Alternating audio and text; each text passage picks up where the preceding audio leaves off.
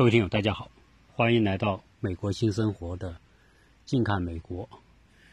鸟叔今天在我的后花园，大家可能会听到风吹树叶的沙沙声。啊，现在这个季节在亚特兰大是最好的、美好的阳光、绿色的景观，然后我们可以啊看到这种生机勃勃的鲜花盛开的这样一种感觉。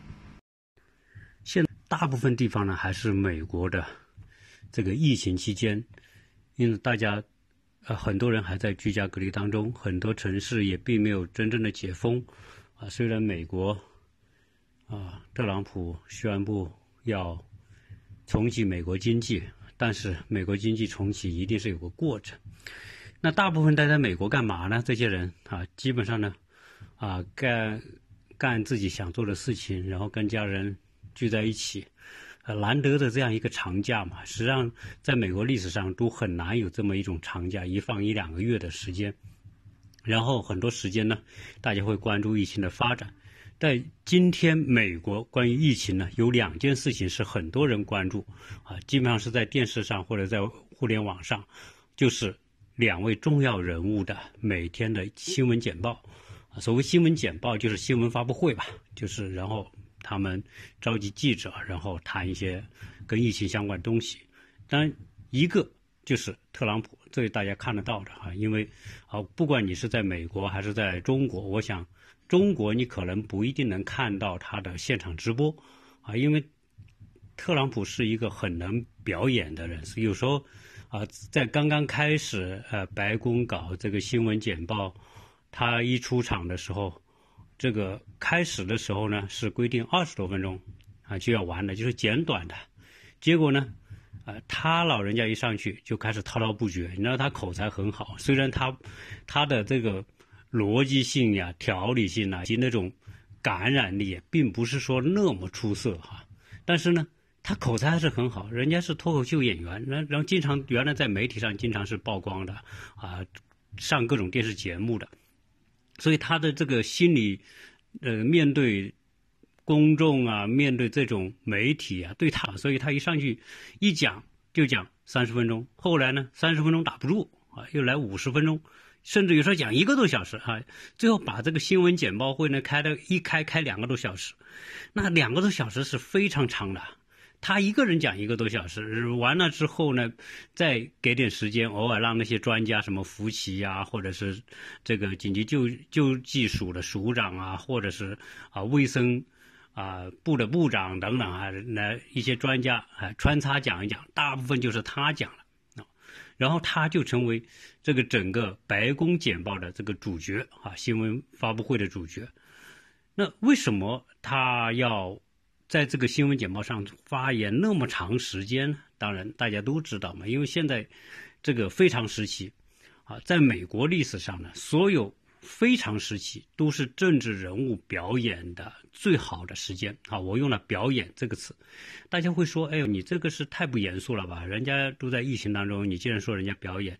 啊，以我在对美国的这个感觉和了解啊，然后你看我用的是感觉，因为很多东西啊，就是每个人感受不一样，它就是这种感觉。那我感觉美国政坛、美国政治人物无时无刻都是在表演，只是。表演的时机、环境、内容不一样而已。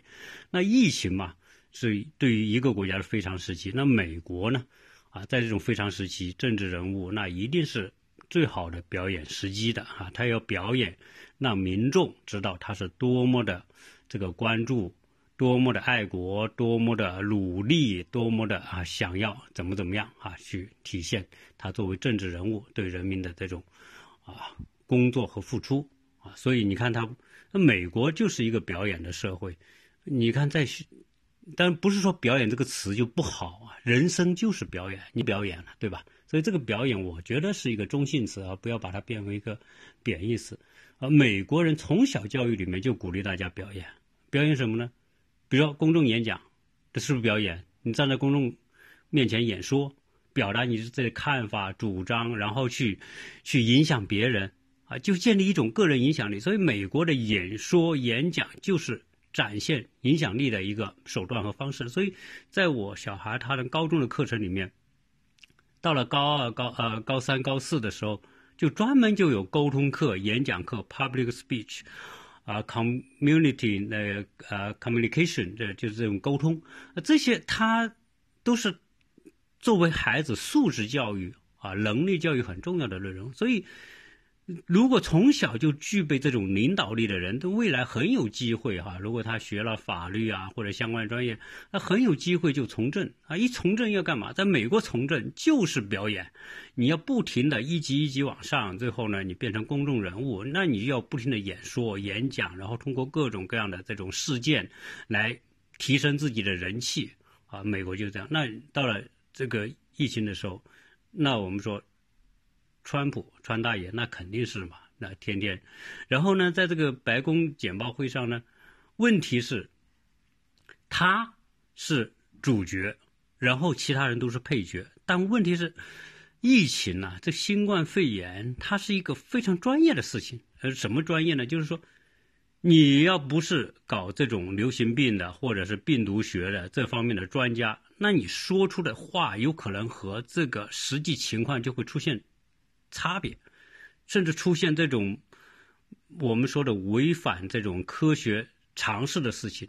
那川普在这个会上就经常干这个事情，干那那这里面有几种哈，我们说啊，如果经常关注就会知道，川普在这个借这个每天的白宫简报会呢啊，大大的给了自己表演的机会。但是这个表演带来的效果怎么样呢？呃，实际上你也很难说。它完全不好，你也很难说它完全的好，因为有时候呢，你看民调会发现，哎，美国民众对特朗普好像很支持啊，支持率还在还在上升呢，对吧？比他过去支持率还高啊，对吗？超过百分之五十啊，等等。呃，但有时候呢，你会看到媒体上对他有很多的这种不耻的言论啊，甚至是说不喜欢他的，为什么呢？因为他老说错话啊，他的嘴巴是我们都知道这个。这是管不住的，对吧？然后，但有时候他说话呢，你不知道他下句会说什么。然后他在这里面经常，就因为这个是白宫简报会每天开一场，这每天开一场，一开一两个小时，你想想，基本上六点到八点，啊，这段时间开，那这些人，他身边的人都要参加这个简报会，那变成说大家很多时间就耗在这种。形式上的这表演上，然后呢，你会看到什么呢？他谈了很多内容啊，就是如果你你听多了的话，你你看他的这个简报会看多之后，你会发现他老是说来说去就是那几件东西，对吧？一说就是哦，我做的工作，对我做了很多工作，那我我我对这个疫情做了很大的贡献啊。首先我就关闭了这个啊，一月底我就关闭了跟中国的航空联系。哎，我关闭之后，那我们这个感染就减少了嘛？那结果记者在会上就怼他说：“你说这个呃，你关闭航空对中国，然后你的这个就做出了贡献，对吧？但现在美国现在的感染人最多，全世界最多，啊，比欧洲那些国家起来还多。那你怎么说体现你你你做了工作呢？哎，他就就变成跟记者就开始怼，对吧？就是。但是他是一个很有战斗精神的总统，就是谁要跟他，啊说让他不高兴了，他就跟谁去可以争，而且争呢可以不分场合，就在记新闻招记者招待会上，他就跟记者就可以争起来。所以说美国呢也很有意思，你说美国呢当然他的所谓新闻自由啊，就说你这个记者你是可以谈你想谈的任何问题，你可以向这个。总统发问，你问的问题，你甚至可以不用迁就他，你甚至可以可以跟跟他争执啊。所以我们经常看到，在这个白宫简报会上，记者和总统的争执，有时候争执是很强烈的争执啊。那争执也很好玩。那你总统呢，你也不能说 shut up，嗯，是吧？你不能说你不要讲。每次他他叫这些记者说 be quiet，你你你要静下来。你听我说，等等，但记者就是不管他，就是咕噜咕噜噜说，甚至说到最后，你看前前不久吧，就看到有一个一个老头记者，然后不停的就把他的这个跟他不同的意见，甚至就是就是揭他老底那些东西说出来，说的这个总统很不高兴，他说：“你要再说，再说我就走了。”啊，但他也只能说我走了，我不能说你再走再说我把你抓起来。这在美国是不能的啊！美国这种言论自由和新闻自由，这是宪法的这个保障最重要的权利。所以呢，嗯，总统也拿他没招。啊，当然，我们也看到这个曾经在白宫出现过很激烈的这个总统和记者的冲突，甚至最后这个总统就把这个白宫记者这个记者证给收了。那这那这个记者你就不能再进白宫了啊！所以有一些记者就是专门就是守着白宫，然后每日做采访的啊，这是一个。第二呢，这个川普呢，他有时候说话他很主观啊，这是特别能看得到的，就是他自己一个想法。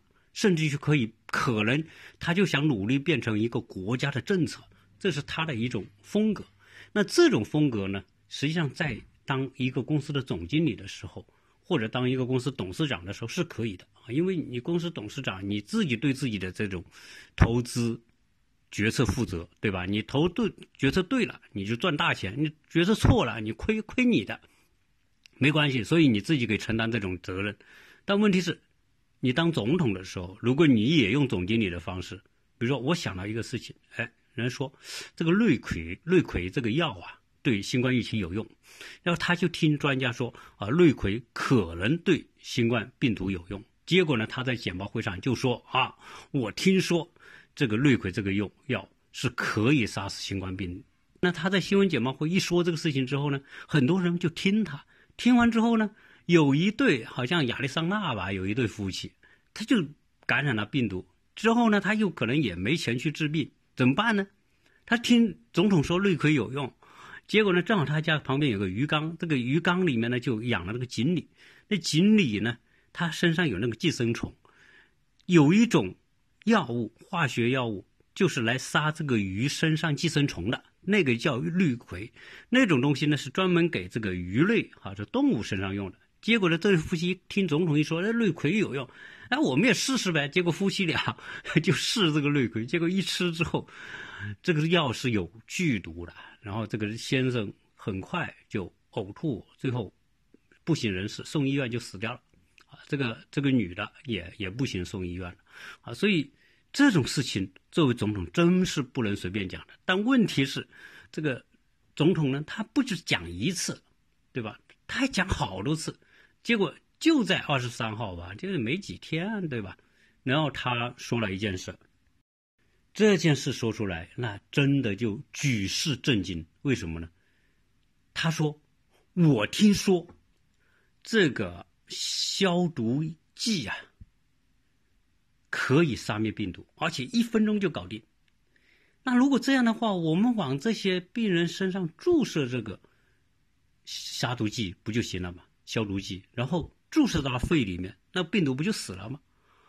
哦，这个话一说出来，结果呢，旁边他那些专家，那卡听到这个时候脸都是绿的，他不知道怎么，你人家总统在上面讲话，你也不能不让他讲，对吧？人家是总统，人家就是主要发言人。然后接着记者啊坐在旁边，或者那个那个专家，我看那个女的，有人是想说又不能说的那种感觉，内心极其纠结和。挣扎的那种状态，啊，这个话一说出来，好，很多的人呢都在互联网上听得到嘛，那就会说，哎呦，总统都说这个消毒剂有用杀灭病毒，那很多人得了之后，那敢怎么办呢？那我们也试试呗。结果很多人就试这个消毒剂，就喝下去，啊，一喝下去了就不行了。然后后来很多专家就为总统这一句话。发表很多的矫正，说这个东西真不能随便吃，一吃这是剧毒，可能是喝了这个消毒剂之后，可能不会因为新冠病毒而死，但是你会因为中毒而死，啊！结果很多各地的 C C D C 呀，就就收到电话说我们试了总统说的那个消毒剂，结果呢我们感觉不舒服了，人人人不行了等等，哎呀，有些地方就是。一连好几百个电话打进来，就是反映这种情况。啊，这个事情之后就把这个闹大了，对吧？这就是管不住嘴，然后满嘴跑火车之后呢，就跑偏了，越轨了。啊，最后呢，他的团队你看不行了，这这这种情况不能再这么进行下去了，让总统不停的没边无际的去讲，讲那么长时间，对吧？有时候一讲一两个小时，那怎么行呢？因为他的话很容易被人抓住辫子，他的话就是随性而出的，啊，想到一个东西，听说一个什么东西，他就可以在这个非常正式的场合讲。所以后来我们看到，就是后来这两天啊，总统就没出现了，突然他就原来很长的这个新闻简报会就变成前天二十二十多分钟。就结束了。到昨天他根本就不出现了，对吧？为什么不出现？那不能再出现了。为什么？因为现在是关键时期，你总统的声望直接牵涉到接下来的总统选举。如果你老这么说错话、越轨，对吧？然后让人家竞争对手抓住把柄，啊，说你这个草菅人命嘛，那你接下来怎么当？那就影响他这个下一届当选总统的这种这种可能性了。啊，所以现在他的团队就不让他去讲了，啊，就变变成今天这个情况了，啊，所以你你要在美国看呢，就是有时候呢，这个到今天的这个总统啊，确实他在努力的要把自己个人对于国家政治的影响发挥到最大，啊，这个时候呢，你说啊，美国是民主，对你选举方式是一人一票是选出来的。问题是，当他获得这个权利之后，他行使这个权利的时候，他还是有很大的余地，啊，根据个人风格啊，你像奥巴马就四平八稳，对吧？啊，但是我们说特朗普、川普他就不是这种四平八稳的，经常就给你出个幺蛾，对吧？动不动就给你起个翘啊，完了最后呢就说句说句什么不得体的话呀，或者就是跟谁争啊，然后。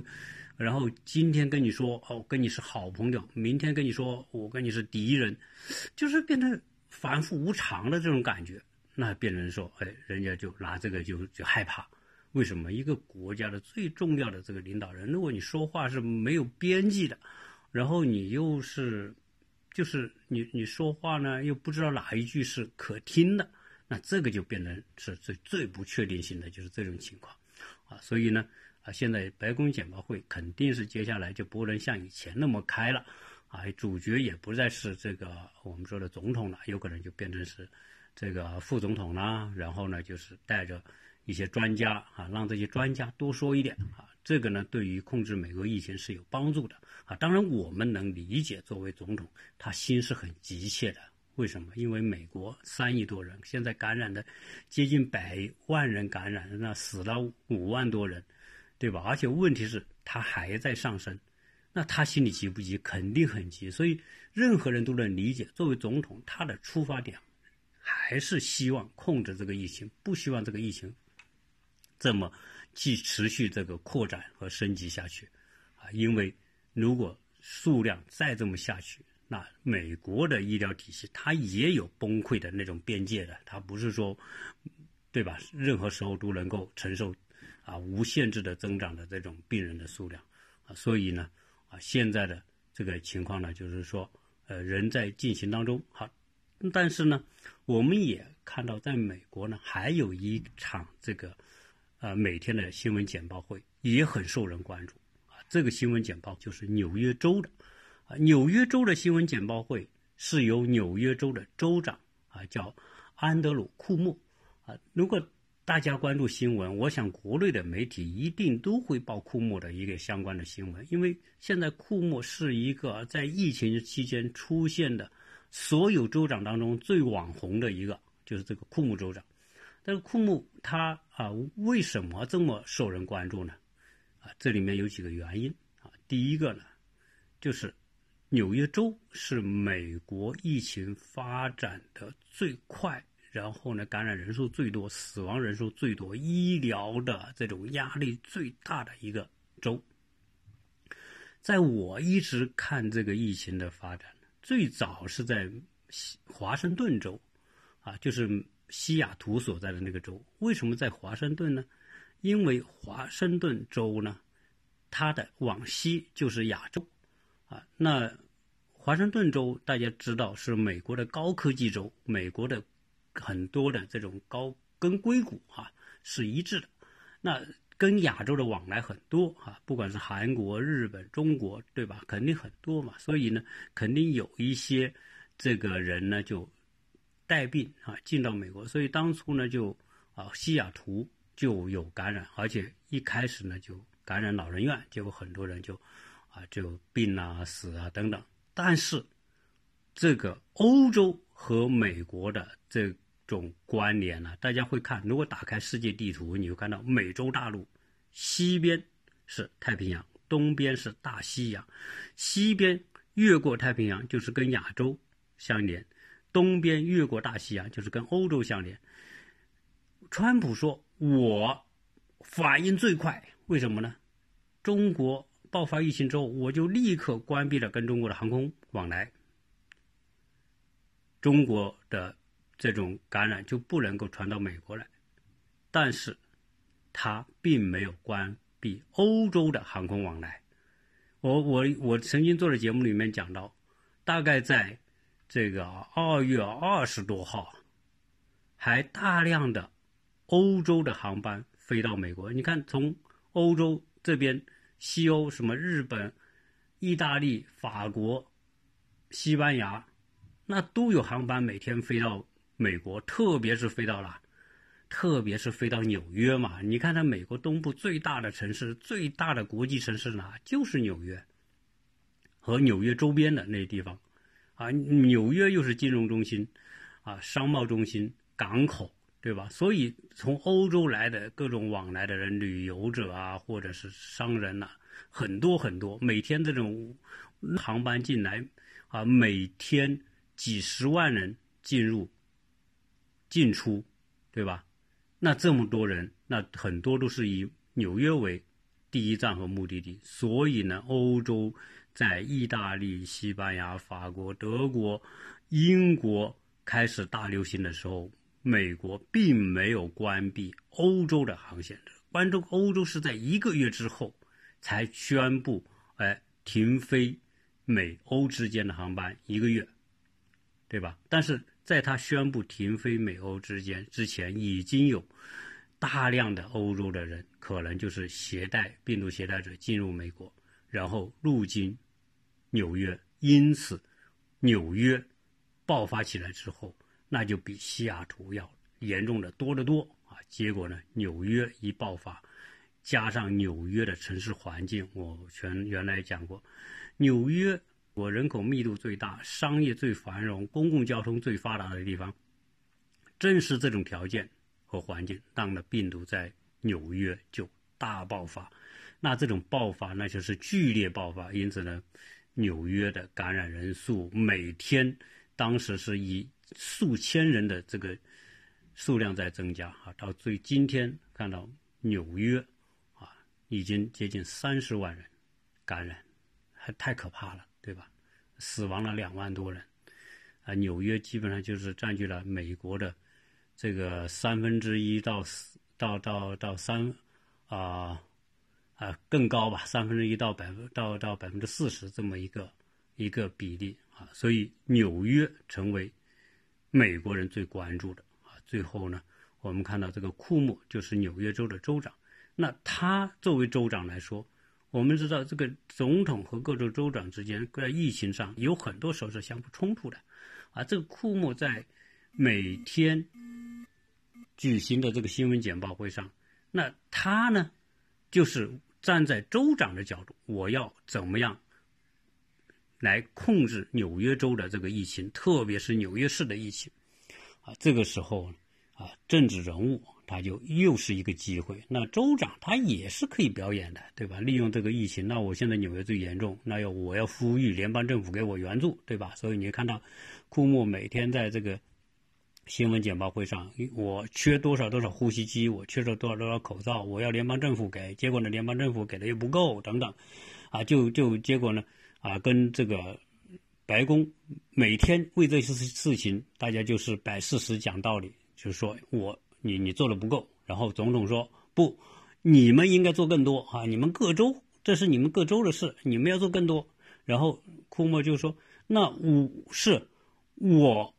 我们是在做，但是你要做更多，因为你才是总统，你拥有最多的资源，你应该帮助我们这种疫情最严重的州，啊，就变成双方掐。为什么掐？大家说，这个州长怎么敢跟总统掐？这个这个，我觉得作为常识，大家应该已经不再有疑问了。因为美国各州的州长，美国各州实际上就相当于一个加盟共和国，它就是一个独立的国。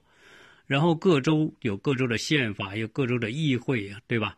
各州的法院，所以州长是各州的州民选出来的这个州的最高行政长官，就相当于这个加盟共和国的总统一样，啊，不是由总统任命，所以他才不在乎你总统呢。你也不能，你有没有资格，是吧？这个解我的职，或者是撤我，啊，你没资格啊。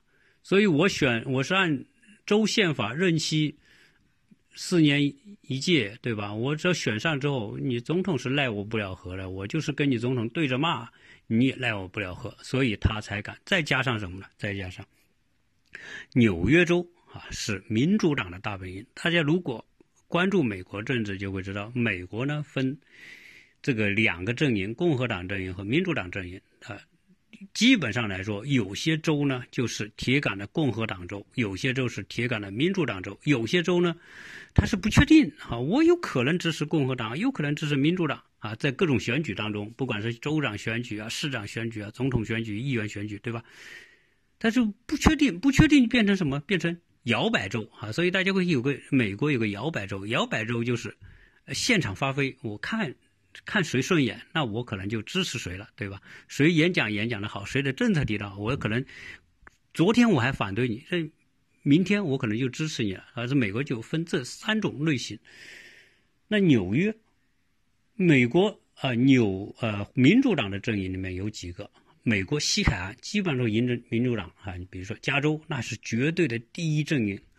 然后呢？呃，西雅图，比如我们说的华盛顿州、俄勒冈州，还是美国西部沿海三个州，在东部，那就是纽约和周边的这些州，都是支持民主党的州。那现在呢，执政的是美国共和党的总统。那现在呢，纽约的这个州长他是民主党的这个出身的，他他是来自民主党。那民主党和共和党一直就在斗，对吧？那所以实际上我们看到今天美国的两场的这种新闻简报会啊，实际上就是两个党的这个较劲啊，在那较量，实际上是舆论争夺。那由于这个总统的新闻简报会，这个总统的表演表过表演过头了，就是他表演的尺度太大，他的话的这个边界啊跨出太多。啊，所以导致什么呢？导致现在白宫的新闻简报会就变得太娱乐性了。所谓娱乐性，就是大家看这个新闻简报会，很多时候是想看这个简报会上会发生什么。啊，经常总统也说，我们看看会发生什么。结果呢，他经常可能就是出人意外就发生一些什么，不管是争执啊，跟记者互怼啊，或者是说出一些超出常识的话。啊，经常发生这些事情，那些民众呢就把它当一种热闹或者把这种娱乐来看，啊，就变成说它一种一个本来是很严肃的一个事情，啊，那就变成了一个带有看热闹或者娱乐性、挖掘娱乐题材的这么一个一种一种感觉，啊，已经变了味道了，啊，这个呢是民主党啊的想要看到的一些情况，因为他越这么表演，老百姓越觉得这个总统不靠谱，对吧？那如果出了说了一些很比较出出格的话，那变变成民主党的攻击的把柄嘛。好，那民主党派出的这个阵营里面派出的，当然就是这个库莫啊。首先，他这个疫情最严重啊，是导致全世界、全美国都关注。那然后他每天也搞个新闻简报会。那库莫的新闻简报会和白宫的呢，就就有很大的不一样。首先是风格不同。风格不同是什么呢？它是一，它体现出来的是一个真正意义上的就事论事的新闻简报会，啊，它的形式也是，呃，更给人感觉是是更专业化。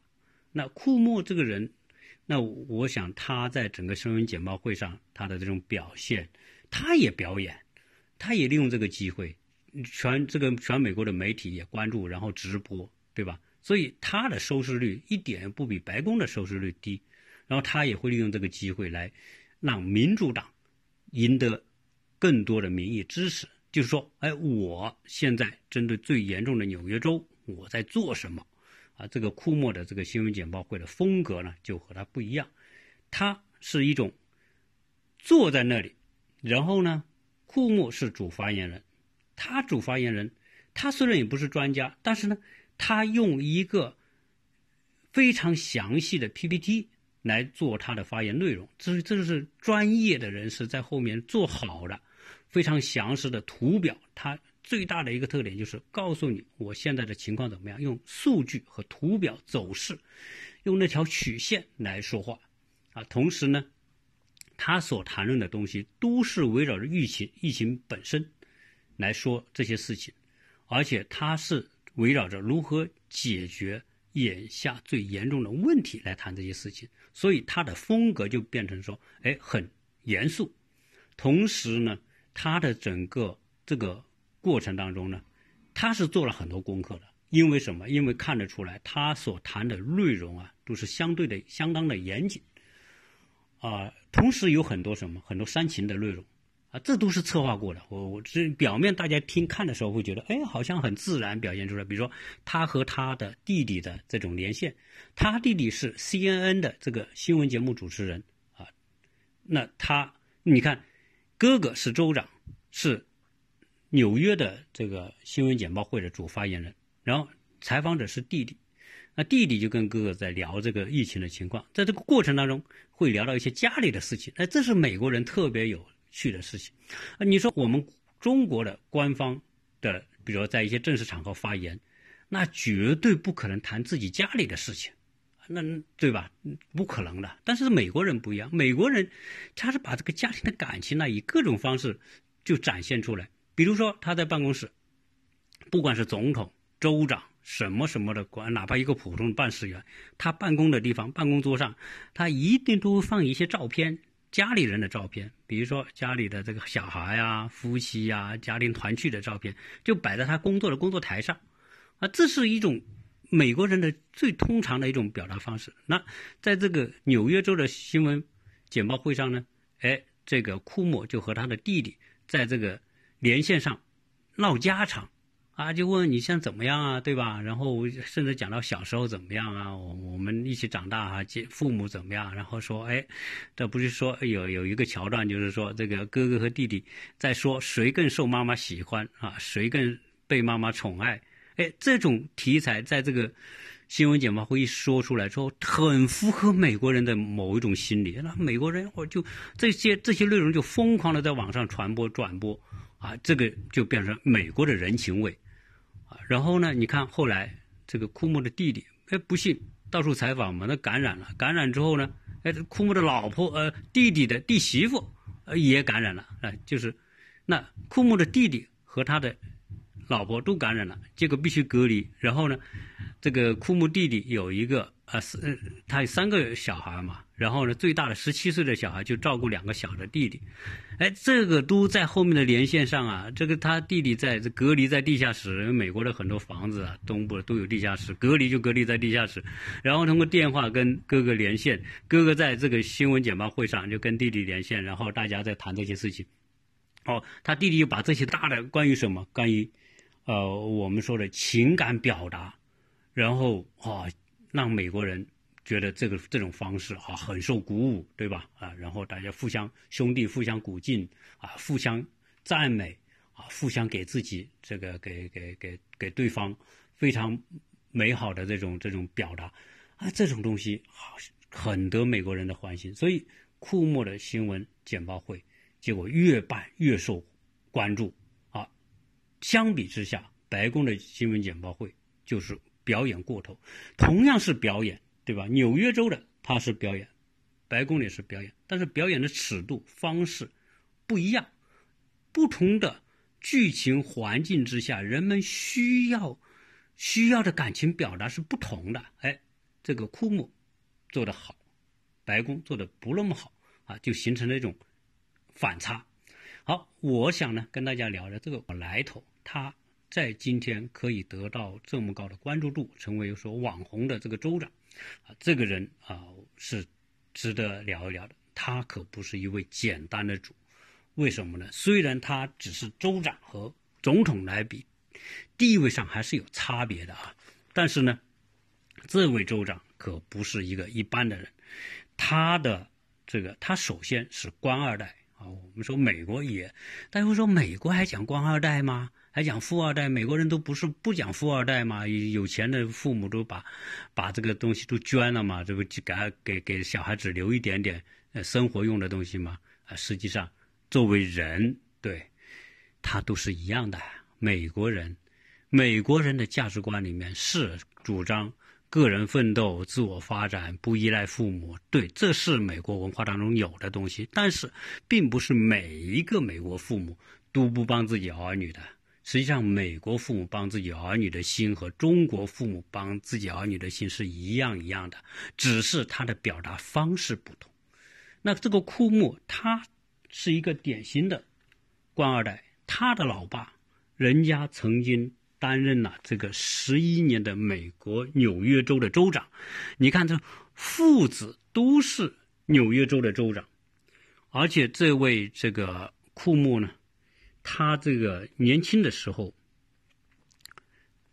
就学的法律，和他老爸，他老爸也是学的法律，啊，他的老爸在一九二七年移民美国。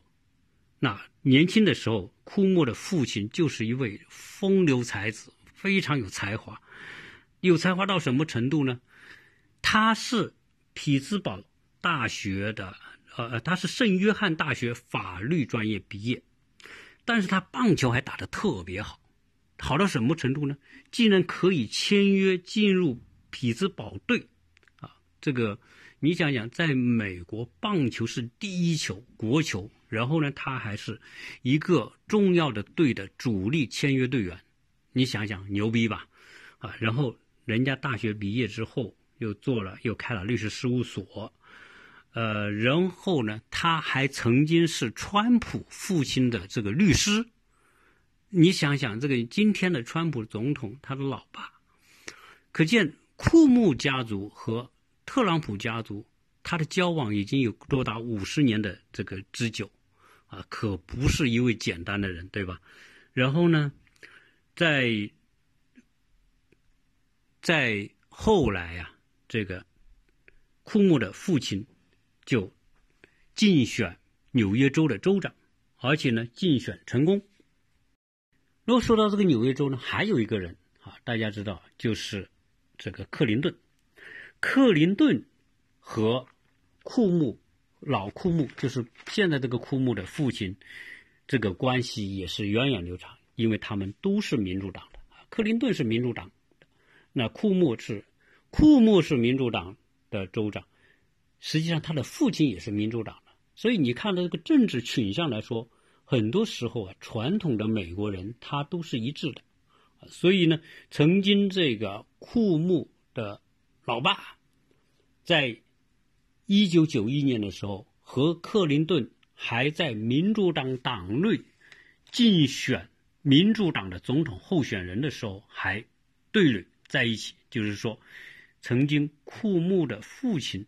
想要争取成为民主党总统候选人，竞争对手就是克林顿。你想想，所以这个库木的父亲是一位相当厉害的人。但是当时由于一个特殊的原因，库木的父亲他不是纽约州的州长嘛，他要有一个急于要出来的纽约州的这个预算案，因为这个，所以他就缺席了一场。竞选演演这个集会，后来克林顿在民主党的提名竞选当中胜出，后来成为美国历史上最年轻的总统之一，啊，这就是一段往事。你可见库木的父亲达到什么程度？达到可以竞选美国总统的程度，而且以当时库木在纽约州的政绩来说，是很有可能获得提名的。啊，所以这个人物是相当的不简单。那么有这么一位老爸，那你想想他老爸的这个社会资源、人脉有多广啊，就可想而知。啊，这个库莫是他们家里当中的老大，然后呢，他是在这个纽约联合大学和福特汉姆大学毕业。他在这个纽约联合大学的呃奥尔巴尼法学院，这个奥尔巴尼是什么地方呢？就是今天纽约州州府所在地啊。这里面这个城市大家啊可以记住一下。很多时候说纽约，纽约州州府在哪？那不就在纽约曼哈顿吗？不是的哈，纽美国的各个州的州政府基本上都不在。本州最大的城市啊，只有我们这个亚特兰大这个州，它的州府在呃乔治亚州的州府在亚特兰大啊。大部分你说纽约州的州府对吧？在圣圣克莱门托对吧？就三块馒头那个城市，很多都是一样。纽约叫奥尔巴尼，那他就是在那个地方毕业。毕业之后呢？就开始受父亲的影响，那你毕竟父亲到什么级别了，对吧？人家都可以差不多可以竞选总统的级别，所以人脉关系很，和克林顿的政府的关系也很好，所以呢，他毕业之后就在纽约啊，在纽约当了这个公务员，竞选他父亲竞选纽约州州长的时候，他协助他父亲竞选。你看，这个父亲啊，这个。的政治生涯对他儿子的影响就很大。后来呢，又在纽约创办了一系列的这个公司啊，其中一帮弱势群体这个解决住房问题的这么一个企业叫帮助美国。但是讲到这里的时候，大家想到杨安泽好像曾经也办过这样一种机构，帮助一些有梦想的年轻人创业，对吧？这库莫曾经也干这个事，库莫还是纽约的这个。无家可归者协会的主席啊，这个就带有公益性啊。这所以呢，啊，这一切呢都为他的从政呢是打下了很好的早期的基础。他本身还是学法律的。一九九三年，他进入克林顿的政府。这我们说，一九九一年克林顿竞选成功，啊，成为民主党的总统之后呢，实际上他库木的父亲虽然跟克林顿他是。当时竞选的时候啊，竞选提名候选人的时候是竞选关系，但是克林顿当选之后，他库木和克林顿的关系相当的好，所以呢，你库木的儿子就是现在这个纽约州州长这个库木呢，就进入克林顿政府，担任他住房和城乡发展部的这个部长助理，也是助理部长。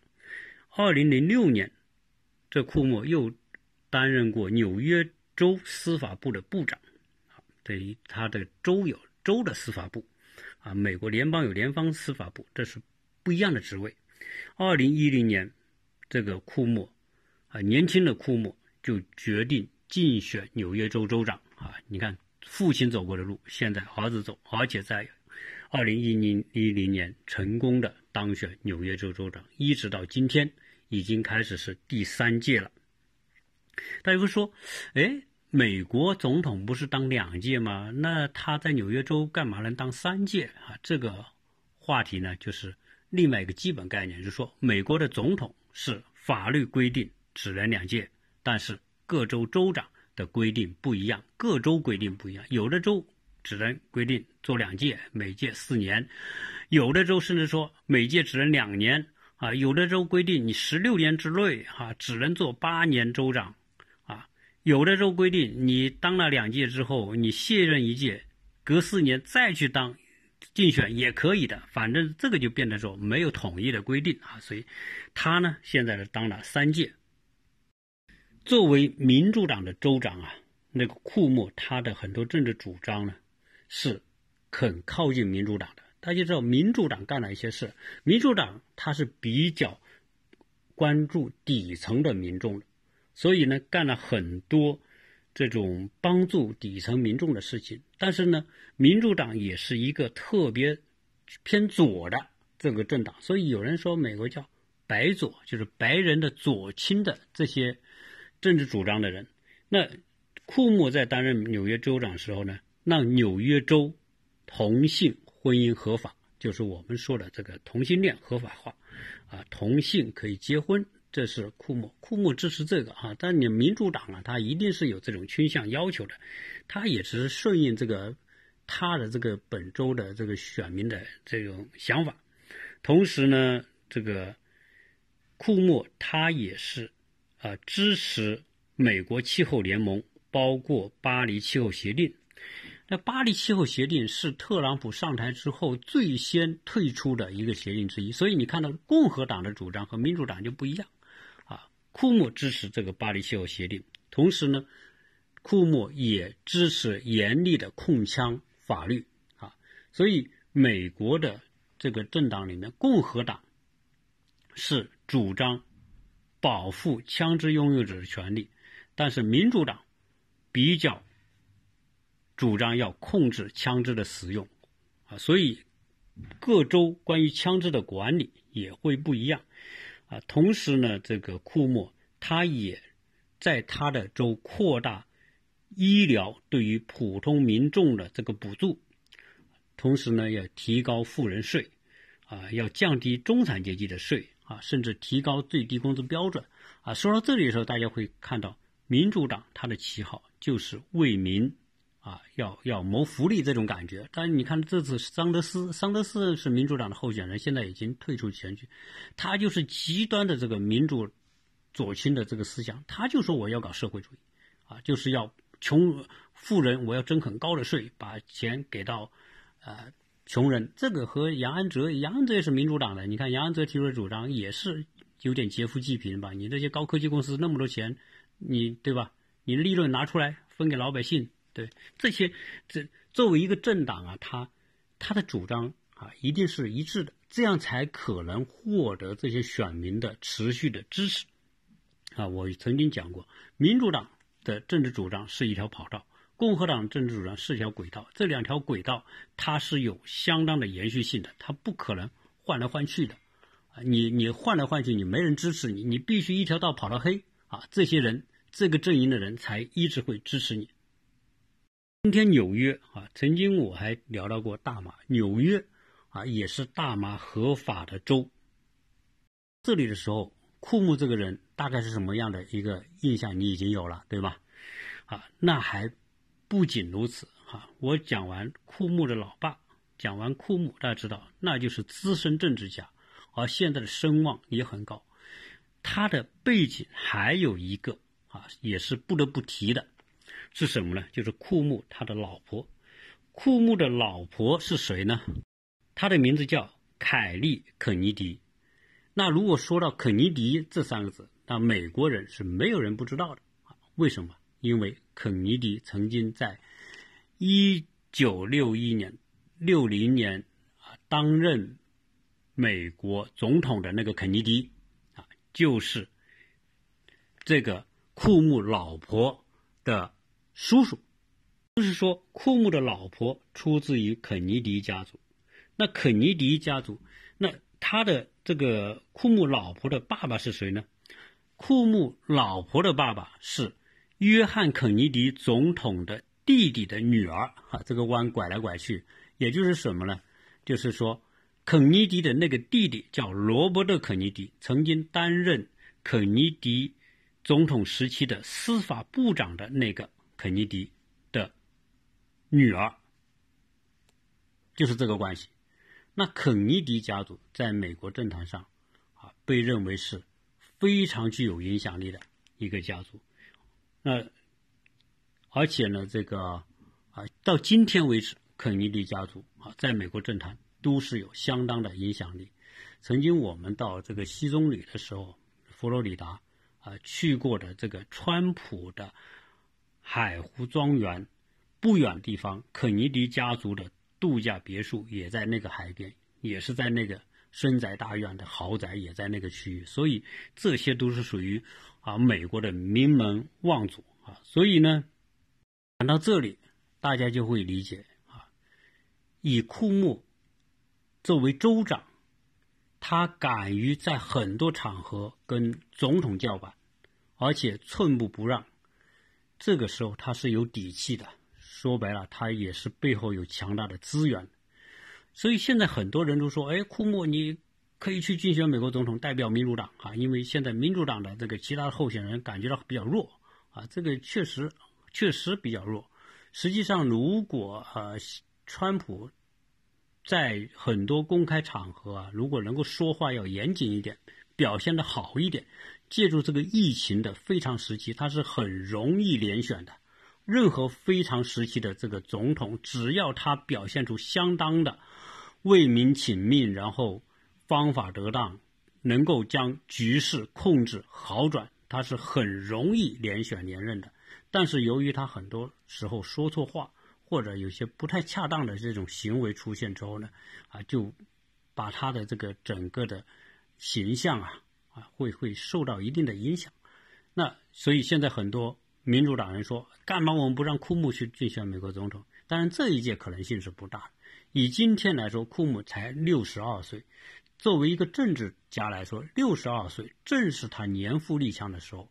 即便再过四年，他也才六十六岁，那个时候他去竞选总统都是没有问题的。